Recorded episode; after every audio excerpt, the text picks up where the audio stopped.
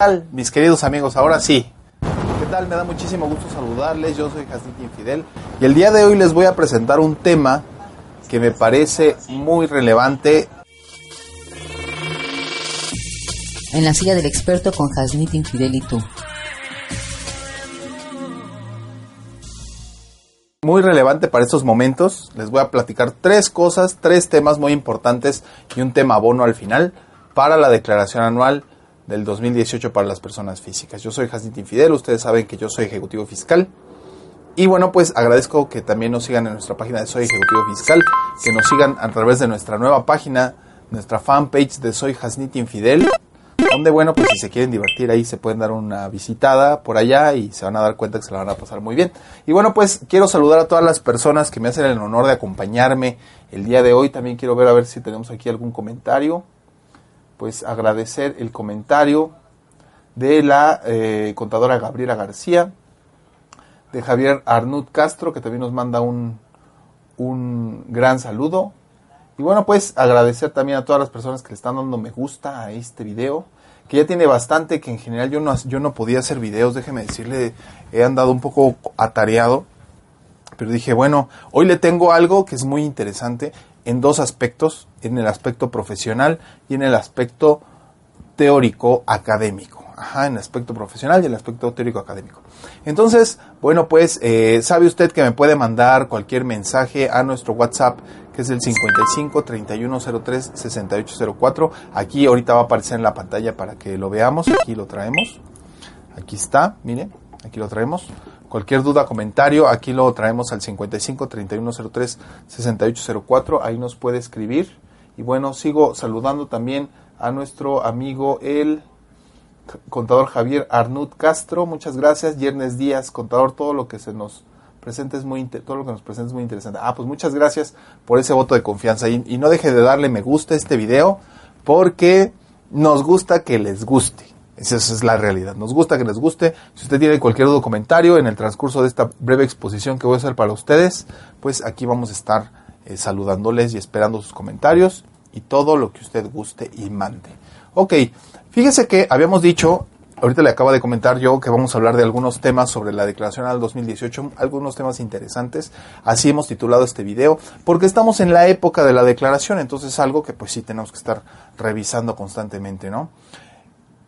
Vamos a ver. La primera pregunta que vamos a resolver el día de hoy, y me voy a utilizar aquí este maravilloso material que desarrollamos aquí en el Centro de Operaciones de Soy Ejecutivo Fiscal.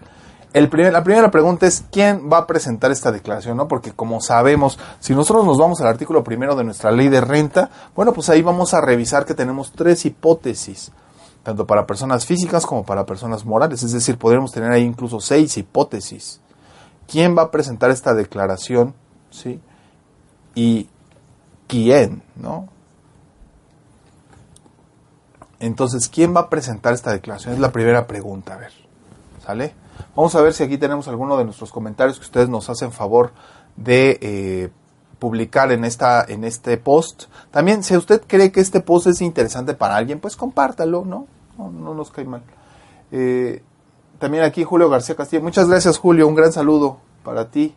Gracias por estar acompañándonos en esta noche. Entonces, ¿quién presenta la declaración? A ver, si yo le hago la pregunta, ¿quién va a presentar esta declaración? ¿Usted qué me dice? A partir del artículo primero, conectado necesariamente con el artículo 90 de la ley de renta, que es ahí de donde surgen estos temas, ¿no?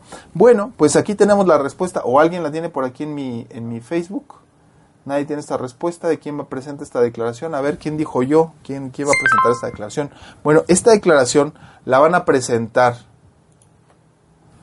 las personas físicas, vamos a regresar acá, las personas físicas residentes en México y las personas físicas residentes en el extranjero por, eh, con establecimiento permanente en México por los ingresos atribuibles a ese establecimiento. Entonces, ellos dos son los que lo van a presentar. En este caso nos tenemos que olvidar un poco de los que son los residentes en el extranjero con establecimiento, eh, sin establecimiento permanente en México, pero que tienen fuente de riqueza, porque ellos no lo van a presentar. Es más, también aquí le quiero señalar que en el caso de que usted tenga cualquier comentario, insisto, insisto, insisto, usted nos puede mandar aquí su duda a nuestro WhatsApp, que es el 55 3103 6804. Ahí los vamos a estar esperando todos sus valiosos comentarios. ¿Sale? Entonces, aquí tenemos ya un comentario en el WhatsApp que nos lo manda nuestro querido amigo, el contador desde Baja California, el contador Santiago González. Nos manda un saludo, muchas gracias. Y la contadora Itzel Acevedo nos dice que está en la transmisión. Gracias, muchas gracias a ustedes amigos. Entonces, por todos lados usted puede estar en contacto con nosotros. La idea es que este material le sea de utilidad. Entonces, primer tema, ¿quién presenta esta declaración? Las personas físicas en sus dos modalidades. Nacionales, residentes, por decirlo mejor, y residentes eh, en México por todos los ingresos atribuibles y por todos los ingresos que obtengan y las residentes en el extranjero sin, con establecimiento permanente en México. ¿Sale? Ellos dos lo van a presentar una persona física residente en el extranjero sin establecimiento en México, no, ellos se van a otro, otro lado de ahí. ¿no? Entonces ellos van a estar manejando este tema así. Ok, primera pregunta. ¿Quién la presenta? Ya quedó. Ahora hay que saber cuál es nuestro esquema que nosotros vamos a presentar en la anual. ¿sí? ¿Por qué? Porque a lo mejor eh, esto es tan variable, esto es tan variable, que si le voy a poner un ejemplo, que si yo no declaro mis donativos que yo obtuve en el ejercicio cuando en lo individual en su conjunto con los premios y los préstamos rebasen los 600 mil, pues entonces puedo tener una consecuencia fatal, que el donativo se vuelva un ingreso atribuible a mi actividad preponderante. Pero si no tengo actividad preponderante, entonces lo voy a manejar como otros ingresos. ¿Se da cuenta? Entonces, en realidad, el, el, tema de la, una física es muy dinámico, ¿eh? por eso es que sí tenemos que tener muy en cuenta cómo vamos a estar trabajando el de la física, porque de un, de un cajón no lo cambian al otro. Y unas deducciones que están prohibidas luego están permitidas. Entonces, en realidad, el tema de la física es un temazo, es un tema que a mí me apasiona mucho y que últimamente he tenido la oportunidad de platicarlo en algunos colegios, con algunos colegas, con muchos colegas. La verdad, y bueno, pues creo que vamos, ahí vamos, ahí vamos, ahí vamos. También quiero agradecer ahorita a todos los, todos los colegios donde he estado recientemente platicando justamente este tema. Y bueno, pues ahorita lo vamos a regresar eso. Pero, ¿cuál es, el, ¿cuál es el esquema que a nosotros nos toca, no? Bueno, pues muy fácil. Vamos a esta imagen. Vamos a esta imagen donde nosotros nos va a decir la declaración. Oye, ¿sabes qué? ¿Cuáles son los ingresos que vas a declarar? Sueldos y salarios, arrendamiento, enajenación de bienes, adquisición de bienes, intereses, premios, dividendos de los demás ingresos, o únicamente tú vas a presentar tu declaración de carácter informativo. Listo, ¿no? O también tienes un ingreso de un régimen fiscal preferente, bueno, pues aquí lo tenemos para que lo declares. O podría darse el caso que tienes a lo mejor alguna enajenación de acciones en bolsa de valores, que en ese caso pues se trata de una eh, se trata de un impuesto definitivo. Bueno, pues ahí hay un apartado. Eso es lo que tenemos de forma más o menos especial, ¿no? Y entramos al gran tema de las actividades empresariales y profesionales. Este, este tema que tenemos acá, de las actividades empresariales y profesionales, aquí lo traemos. ¿Por qué destaca este tema? ¿Por qué destaca este tema? ¿Sí? Yo lo he comentado últimamente en algunos, con algunos compañeros que, me, han hecho eh, pues el gusto de estudiar conmigo ¿Y, por qué es interesante este tema? Porque tenemos actividades empresariales, tenemos servicios profesionales separados. Separados. Si yo marco los dos, bueno, pues estoy declarando los dos, pero también tengo un sector primario ahí de que evidentemente estoy obligado a dar la declaración, lo dice la propia ley de renta, ¿no? Pero el tema aquí de la actividad empresarial y profesional es relevante porque hablamos del mismo capítulo, hablamos de las mismas deducciones, pero el tema se empieza a, dividir a partir... Eh, ¿por ¿Quién es el culpable de que se divida así el capítulo? El culpable es el artículo 106 de la ley de renta, que repercute en los pagos de impuestos mensuales, los pagos provisionales, ¿sí? Y posteriormente esto trasciende bueno, si vamos a, acusar culpables, digo, por decirlo de alguna forma, el primer culpable que tenemos aquí es el artículo 100 de la ley de renta, ¿no? que es el que divide la, actividad eh, profesional y la actividad empresarial. Servicio profesional y la actividad empresarial, ¿no? lo divide, ok. Posteriormente, el artículo 106 lo divide también. Ingresos y más o menos como que divide las deducciones. Ajá. Entonces, prácticamente lo que nos está diciendo este artículo 106 es que vamos a hacer un cálculo separado. O eso es lo que más o menos nos dice, ¿no? De ahí entendemos que algunas cartas de invitación que están viendo la autoridad, algunas eh, cosas así, y entonces ahí comienza esta nueva visión de la autoridad. Eso es, eso es lo que yo he denominado la nueva visión de la autoridad. ¿Sale? Y posteriormente tenemos lo que es la actividad empresarial, bueno, la actividad empresarial, la actividad profesional y el sector primario. Y esto, todo esto, bueno, sobre todo los primeros dos, que ya sabemos que tienen un capítulo específico del sector primario, pero aquí nos quedamos con los, la actividad empresarial y, y, el servicio profesional. Artículo 106, muy bien. Después llegamos al anual. Y ya el anual se sectorizan los ingresos de una manera impresionante ahí. Y entonces es, es, digamos que esta nueva visión de la autoridad tiene hasta cierto punto este hecho que estamos revisando aquí, esto que estamos revisando aquí, tiene una, eh, un soporte. Lo que está haciendo la autoridad de alguna forma tiene un soporte.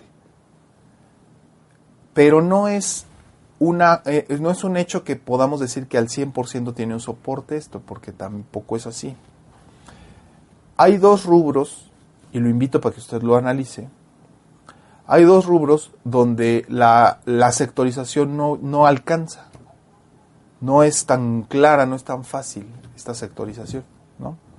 El primero, que, se que yo lo denomino, bueno, que no lo denomino yo, pues viene en la ley, que es la PTU,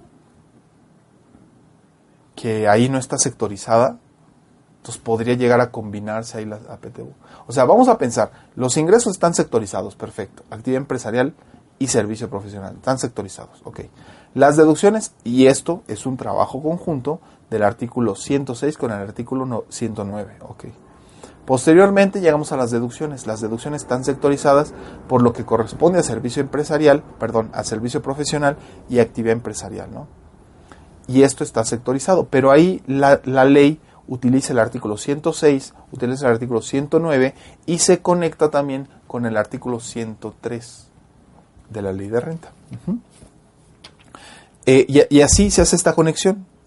Aquí el artículo más importante para la sectorización de las deducciones es el artículo 103. 103 sí. Ajá. Ahí es donde comienza en el primer párrafo del artículo 103. Muy bien. Pero cuando ya llegamos al cálculo, sobre todo en el cálculo anual del 109, hay dos situaciones que no nos quedan del todo claras, ¿no? La primera es el caso de la PTU, y la segunda es el caso de los pagos provisionales, la recuperación de los pagos provisionales. Son dos casos que de alguna forma no están tan bien eh, definidos como si lo están los ingresos y las deducciones. Por eso yo digo que en, esta, en este nuevo planteamiento que está haciendo la autoridad, a mí me parece que el 50% tiene un soporte, o más, a lo mejor el 60, 70, y el resto no es tan claro en la norma, ¿no? Y que para que quedara muy claro debería de haber una disposición al menos reglamentaria que lo señalara, pero tampoco lo señala ahí, ¿no? Hay otro, eh, ya hasta ahí yo dejaría este tema, ¿no? Yo creo que sí está, este, este nuevo planteamiento tiene un soporte legal, pero no es completo, tiene algunas debilidades intrínsecas en el esquema de la PTU y en la de los pagos provisionales. ¿sale? Revise 106 109. Ahí específicamente 106 109 son los que van a dar la luz al respecto. ¿Sale? Bien. Y ya posteriormente podíamos quizá, ah, yo eh, ya hasta ahí hemos analizado ingresos, deducciones, PTU, acreditamiento de pagos provisionales. Nos falta un concepto, que es el de la pérdida.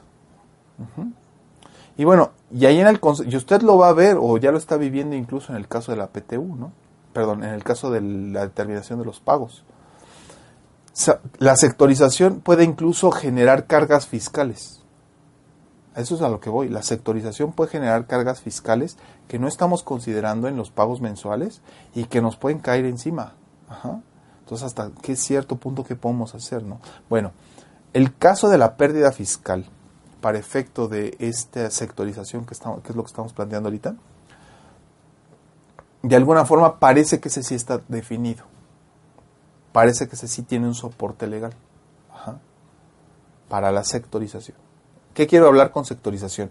Ingresos, deducciones de servicios profesionales, ingresos, deducciones de servicios eh, de, actividad empresarial. ¿Por qué? Porque aquí en el formato yo le estoy demostrando que así lo está diciendo. ¿Vale? Así lo está diciendo. Bueno, entonces, tener mucho cuidado en esto, tener mucho cuidado en esto, porque sí es un tema que tenemos que resolver. Es un tema que tenemos que resolver.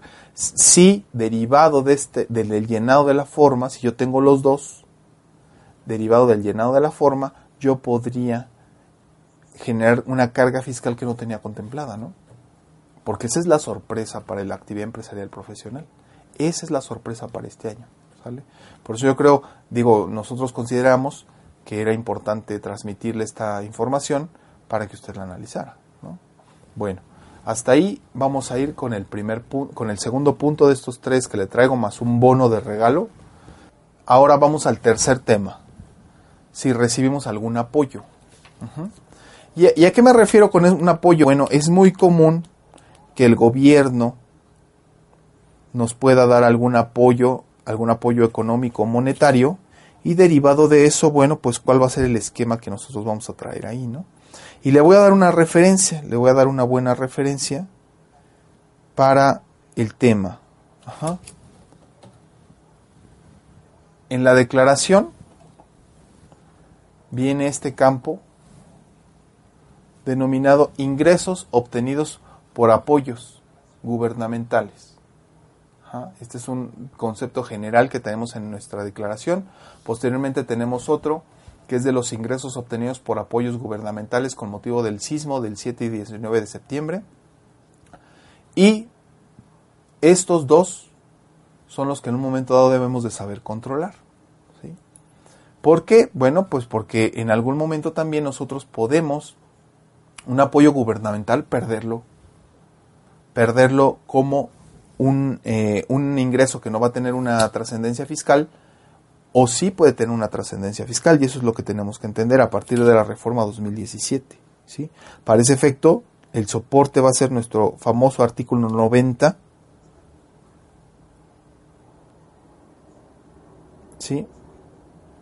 Porque ya el 90 dice, ¿sabes qué? Pues no consideramos ingresos para efectos de este título los ingresos por apoyos económicos o monetarios que reciban los contribuyentes cuando los programas estén dentro de los presupuestos de egresos de la federación o de las entidades federativas. Aquí. Y, y, le voy a dar una referencia mejor, fíjese, le voy a dar una referencia mejor para analizar este tema, que también es un tema que hasta 2016 nos creaba mucho conflicto.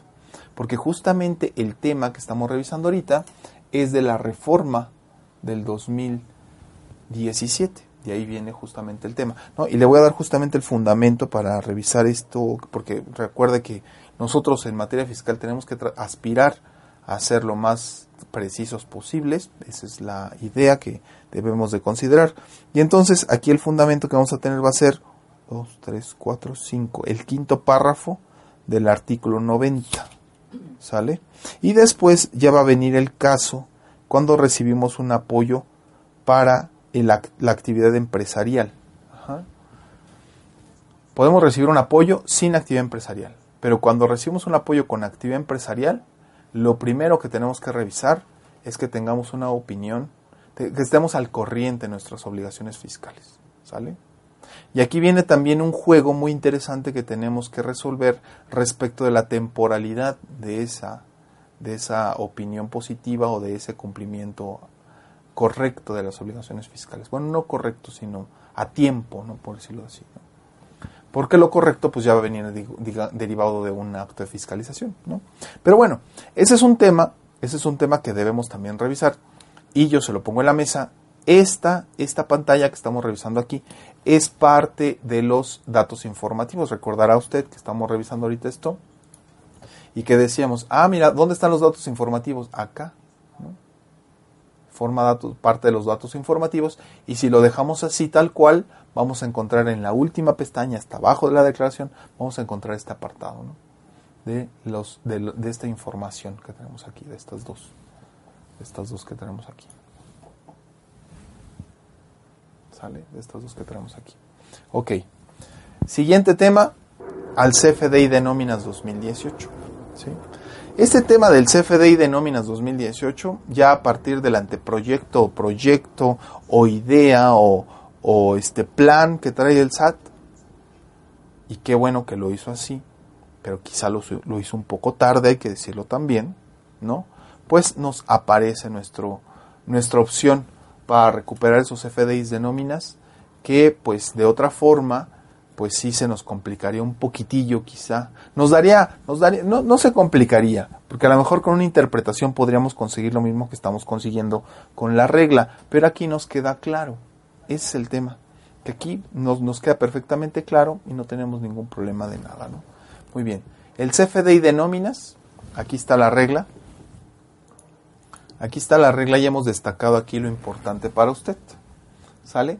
Dice, los contribuyentes durante el ejercicio 2018 emitidos FDI de nóminas que contengan errores u omisiones en su llenado en su versión podrán optar por única ocasión corregir estos siempre y cuando el nuevo comprobante se emita más tardar el 15 de abril y se cancelen los comprobantes que sustituyen. ¿Sale? Aquí hay, hay que revisar algunos temas y, y, y, lamentablemente pues es la redacción de la regla, esa es la redacción de la regla, ¿sí? En primer lugar, habla del ejercicio 2018 y los FDIs de 2018. Uh -huh. Segundo, para yo acceder a este esquema, pues tengo que estar mal en los FDIs. Pero eso que voy a estar mal va a ser respecto de los errores o respecto de omisiones. Podría darse el caso que a lo mejor yo le pagué a una persona unos sueldos y salarios y en alguna parte no los incluye dentro de los FDIs. Estoy en el concepto de omisión. O en el concepto de algún error que a lo mejor yo haya mandado exentos lo que podría ser el sueldo. Es un error completamente, ¿no?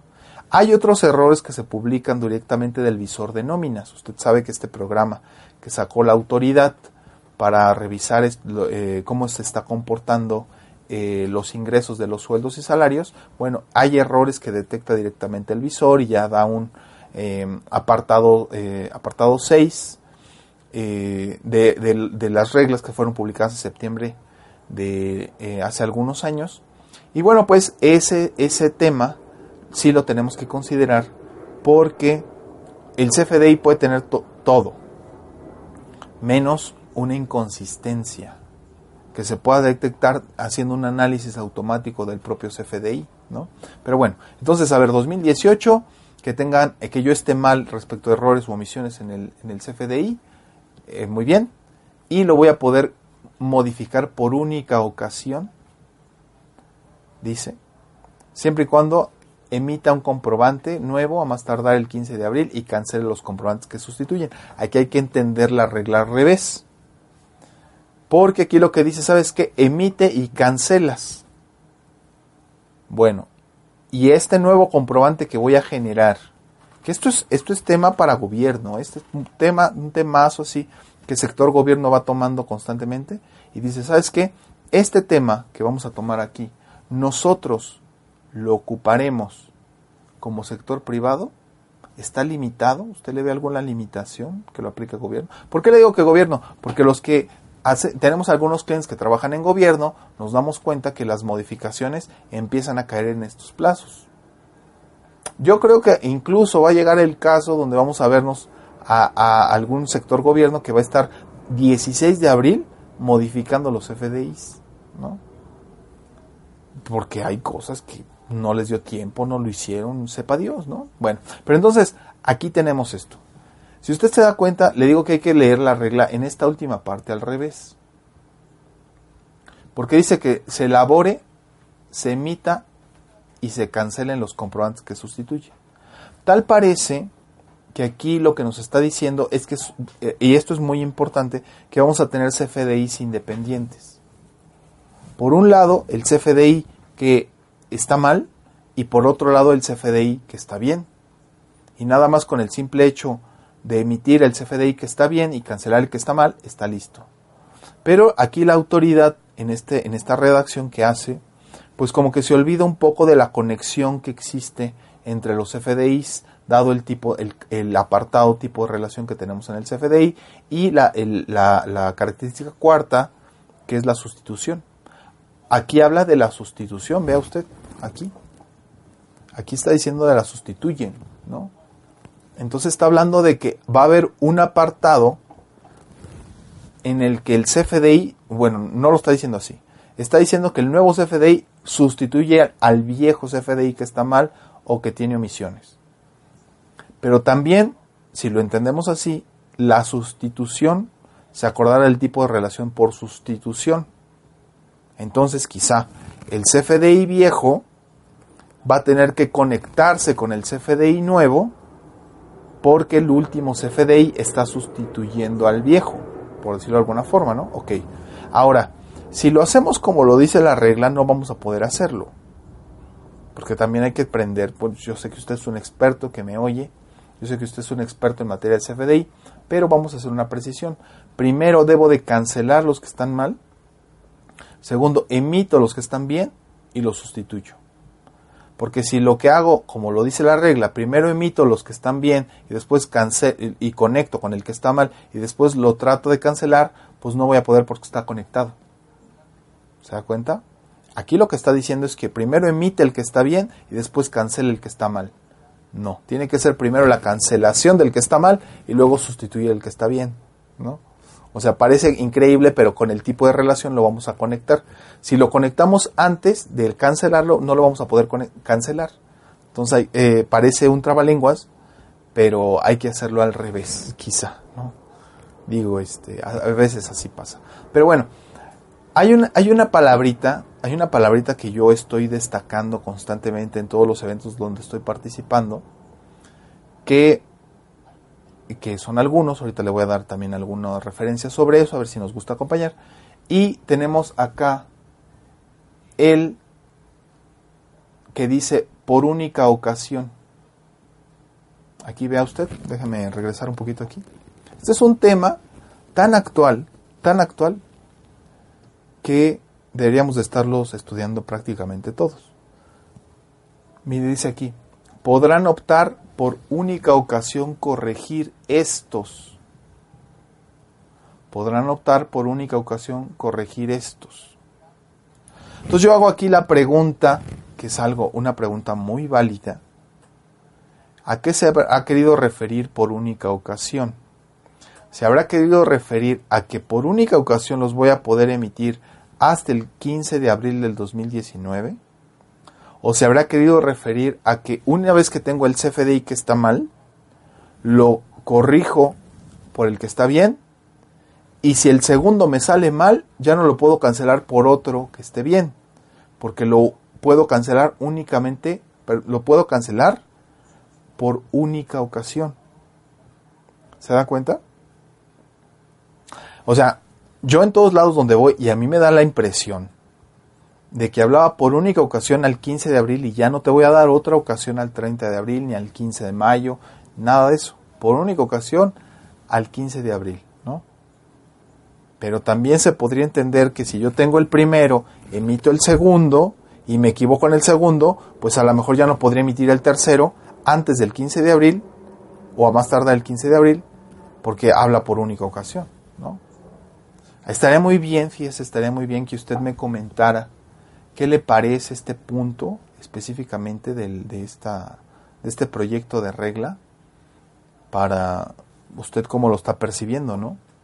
A mí me da la impresión de que podrían ser las dos, ¿no? Podrían ser las dos.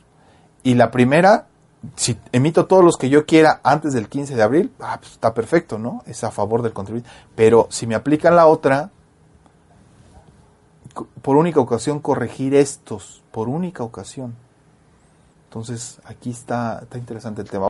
A mí siempre, a mí siempre que estoy con el gremio, con ustedes, con, con personas así exitosas como ustedes, pues me gusta mucho interactuar. ¿Sí? Me gusta mucho interactuar porque solo si interactuamos podemos conseguir muchísimas mayores ideas. Entonces, si usted que me escucha quiere interactuar conmigo, y me puede poner un comentario ya sea aquí en esta publicación o me lo puede o puede compartir este video también para que más gente se entere o me quiere mandar un WhatsApp a este número que está aquí abajito el 55 3103 6804 pues ahí lo estamos esperando, ¿sale? Entonces, este para mí es el tercer tema, me falta uno, y, le traigo una buena, una muy buena noticia para a los que les aplique esta última, ¿sí? Eh, entonces, este, porque justamente fue tema de una consulta que me hicieron en algún evento, entonces me puse a documentarme también, porque pues hay que dar buenas respuestas, y, y, y surgió también dentro de mis estudios que estaba haciendo, pues este criterio, y entonces lo voy a compartir. Último tema, último tema del día de hoy, de, este, de esta pequeña transmisión que estamos haciendo. Sabemos que ya la hora, pues sí, ya me amerita, ¿no? Ya, este, pero la información, mire, si la podemos, si yo ya la estudié y se la puedo compartir más fácilmente, nada más le pido tantito tiempo para que lo pueda hacer, ¿no? Si usted cree que a lo mejor también a, lo mejor a alguna persona que usted conoce le puede interesar estos temas, pues etiquételo en los comentarios y ya que lo pueda ver posteriormente, ¿no? Bueno, pues entonces vamos al último tema de nuestro día, del día de hoy de nuestra declaración. Vamos al pago de primas de seguros de gastos médicos. Usted sabe que, esta, que este asunto del pago de las primas de seguro de gastos médicos está previsto en el artículo 151, fracción sexta. Si no me falla la memoria, está aquí en el 151, en la fracción sexta. Sí, los pagos por primas de, de médicos complementarias, aquí lo tenemos. Sí, complementarios o independientes de los servicios de salud, aquí para que lo vea usted mejor, complementarios de servicios de salud proporcionados por instituciones públicas de seguridad social, aquí lo tenemos, ¿no? Y siempre que el beneficiario sea el propio contribuyente, su cónyuge, la persona con quien vive en concubinato, ascendientes o descendientes. Oye, pero luego llega el artículo 268 del reglamento y dice que se consideran deducibles las primas pagadas por los servicios de salud siempre que se trate de seguros, por lo que corresponde al 51 fracción primera, que son honorarios médicos, dentales y hospitalarios, y de acuerdo al 264 del reglamento, que justamente es el que amplía el concepto para conceptos hospitalarios, para enfermera, para eh, algunos aparatos de recuperación de la salud. Estos dos artículos, el 151 fracción primera y el 264, combinados, nos pueden dar un buen resultado. ¿En qué sentido? En que a lo mejor hay algunos conceptos que aparentemente son no deducibles por disposición expresa del 151, pero el 264 cuando llega lo amplía. Y lo amplía de una forma, bueno, que hay que también saberlo controlar, ¿no? Porque también tiene algunos errorcillos ahí el 264, ¿no? Pero ¿cuál es el tema aquí de la prima de seguros? Dirá usted, pues la prima, ya está la prima, sí. ¿Cuál es el tema de la prima? El tema de la prima es que muchas veces nosotros cuando contratamos el seguro, pues no nos dan el comprobante, no nos dan un comprobante, si pasa muchísimo, donde eh, directamente no nos dan el comprobante a nosotros, aun cuando nosotros le estemos pagando, no, nos no obtenemos el comprobante para presentar la deducibilidad de esto, ¿no? Entonces, pues, oiga, estamos hablando de comprobantes, código dice comprobantes para deducir, pues qué onda con los comprobantes, ¿no? Y aquí es donde entra la teoría de las deducciones autorizadas para la persona física, que dice, ¿sabes qué? Olvídate de todos los demás. Es la, es, es la teoría. Olvídate de todos los demás, porque estas deducciones se van a regular por sí mismas, ¿sale? Ah, caramba, qué interesante. Sí, claro. Entonces, como tal, si en el artículo específico no te referencia a otra cosa, la deducción se rige por sí misma. Es decir, que en el caso que yo le planteo, donde no se obtiene un comprobante, se puede efectuar la deducción, la deducción autorizada, siempre y cuando se compruebe mediante el contrato y mediante los pagos que tal seguro se pagó. Vamos a ver, porque ese es el tema, ¿no? Oigan, ¿cuándo hemos escuchado una deducción autorizada sin comprobante? ¿No? Pero pasa mucho, ¿eh? Pasa mucho y es un tema que a mí me consultaron en, un evento y yo dije, bueno, pues me parece muy interesante, ¿no? A investigar, a estudiar, ¿no? ¿Qué es lo que tenemos que hacer? Lo que usted hace. Yo lo sé. Bueno, entonces llega este, este criterio que nos quita y que confirma la teoría de la deducción autorizada que dice, olvídate de todo lo que hiciste en todos los demás capítulos, la deducción autorizada se regula por sus propias reglas. Y así lo tenemos que ver. Y si lo aplicamos, nos vamos a quitar un montón de cosas de encima, ¿sale? Porque la deducción autorizada, digo, todas las leyes son perfectibles y la deducción autorizada pues también. ¿no? Entonces aquí es donde nosotros tenemos que revisar, oye, ¿qué es lo que voy a hacer? Oye, ¿qué es lo que voy a hacer para efecto de la deducción cuando no tengo el comprobante? ¿no? Bueno, vamos, vamos a verlo, véalo por usted mismo. Hay un criterio PRODECON derivado del estudio derivado del estudio. Aquí, ah, bueno, aquí estaba viendo antes de pasar al estudio, aquí estaba viendo también el, comentario del contador Arturo Babudoin que me dice, estimado maestro Fidel, espero que haga pronto un estudio en la CDMX para ir a estudiar con usted un abrazo. Ah, muy bien, presencial, claro. Ya ve por internet, al día de hoy pues estamos realizando algunos estudios ahí por internet. Eh, que si usted no lo contrató en su momento, bueno, pues le podemos hacer una retransmisión cuando usted quiera. Si usted quiere a la una de la mañana hacemos una retransmisión, a esa hora le hacemos una retransmisión, ¿sí? No, no nos preocupa la hora, lo que nos preocupa es que usted, lo que, no, lo que queremos es que usted tenga la información. Ajá. En, en online estamos ahí en la página de Soy Ejecutivo Fiscal eh, y, y presencial sí, seguramente vamos a hacer un estudio y a ver si usted quiere estudiar conmigo algún tema, ¿por qué no me lo comenta en este video? Y vamos programando este, el estudio en la Ciudad de México o, y ya vamos viendo a ver qué más podemos estudiar, ¿no? Hay que tocar los temas, ¿no? Es el momento para tocar los temas. Bueno, muchas gracias, estimado Arturo. Entonces, seguimos acá. Prodecon dice que, ah, bueno, se lo voy a poner aquí para que se lo vea porque yo entiendo que a veces no alcanzamos. Prodecon dice que encontró que el pago de la prima de seguro de gastos médicos mayores es deducible aun y cuando el contribuyente no cuente con el CFDI que lo ampare. Y eso resulta, y eso ¿por qué, por qué lo dice Prodecon así? Por la teoría de la deducción personal. La teoría de la deducción personal, que la deducción personal se guía por sus propias reglas. vamos a seguir leyendo dice, ¿sabes qué? la fracción primera y la fracción segunda, así como los párrafos antepenúltimo y penúltimo del 151 de la ley de renta. Con estos, fracción primera, fracción segunda, párrafos antepenúltimo y penúltimo del 151, llevan a concluir a Prodecon que no se necesita el CFDI para amparar la prima de seguro de gastos médicos mayores. ¿Qué bueno, aquí lo tenemos para 2017, pero veremos que no ha habido reforma. Considero que una persona puede deducir el pago que realice por concepto de la prima de gastos médicos mayores, aun y cuando no cuente con el CFDI que la ampare.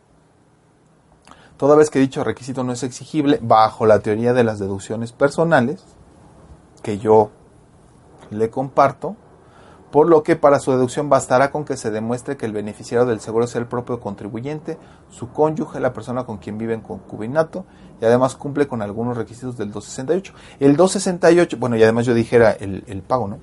Y, y el, el, pago también hay que comprobarlo, ¿no? O sea, que se realizó el pago, tener una evidencia que se está pagando aquello, ¿no? Es más importante, o sea, sí es importante que sea en estos cuatro esquemas que traemos acá, ¿no? Acá, ¿sí? Pero también es importante que cumpla con el 268 y el 268 dice que va a ser para seguros, que para aquellos conceptos que están previstos en el 151 fracción primera, ajá, y si no mal recuerdo el 264, ajá, aquí está, 268, ¿sale?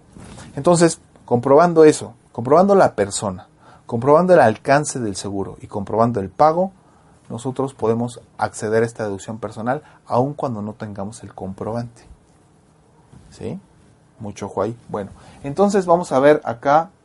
Tenemos, eh, me dice, me tengo aquí a la contadora Itzel Acevedo Matías, me dice, y en Oaxaca, pronto, eh, pronto, déjenme decirles que me invitó una, una universidad a participar en Oaxaca, entonces estaban viendo ahí eh, algunos temas, entonces a lo mejor muy pronto ya por allá voy a andar también en Oaxaca. Bueno, entonces, eh, ya, ya tenemos aquí este criterio, se los dejo acá. ¿sí? Eh, así nada más lo buscan, así Prodecon, prima de seguro de gastos médicos mayores, y ahí lo encuentran, ¿no? Entonces es una, es una super, súper eh, oportunidad. Bueno, pues eh, les decía que fue un evento excelente, me gustó mucho. Ahí en el Facebook también están las imágenes. Eh, también fue un evento excelente en Comitán. La verdad me encanta ir a Comitán porque es gente magnífica, maravillosa, gente muy buena. En todos lados, en todo México hay gente muy buena. Y en Tijuana también que me tocó dar este evento, bueno, pues gente muy buena. Y así vamos a estar este, en otros eventos. Espero que usted nos pueda acompañar en alguno de ellos. Eh, también eh, pues agradecerle que usted nos haya acompañado en esta transmisión rápida que hicimos así rápida porque pues ya ve que andamos un poco apurados la agenda y los y tantas cosas que tenemos que hacer pero siempre tratamos de buscar un tema que le sea de utilidad a usted y siempre estamos en contacto, siempre tratamos de estar en contacto. Nosotros seguimos aquí al pendiente para lo que usted nos guste mandar al 55 31 03 68 04. Entonces, bueno, pues ahí estamos. Pronto vamos a sacar algunas cosas interesantes para que usted participe con nosotros y pueda eh, llevarse algunos eh, beneficios para nuestra carrera, que es una carrera excelente, muy bonita, nuestra carrera de contadores y de abogados y de fiscalistas también. Bueno, pues es apasionante este tema, ¿no? Bueno, pues sin más preámbulo, mi nombre es Jasnit Infidel, le agradezco mucho, eh, suscríbete a nuestro canal de, YouTube para que también ahí pueda ver las próximas cosas que vamos a estar haciendo, porque luego ya ve que Facebook nos anda bloqueando, sí, este, nos limita bastante. Entonces, bueno, pues síganos en Facebook, síganos en YouTube para estar ahí en comunicación. Yo soy Jasnit Infidel, les deseo que tengan una maravillosa noche. Muchas gracias, muchas gracias por su atención y nos vemos en estos días también en nuestras redes para seguir estudiando algún o alguno que otro temilla y fiscal, ¿no?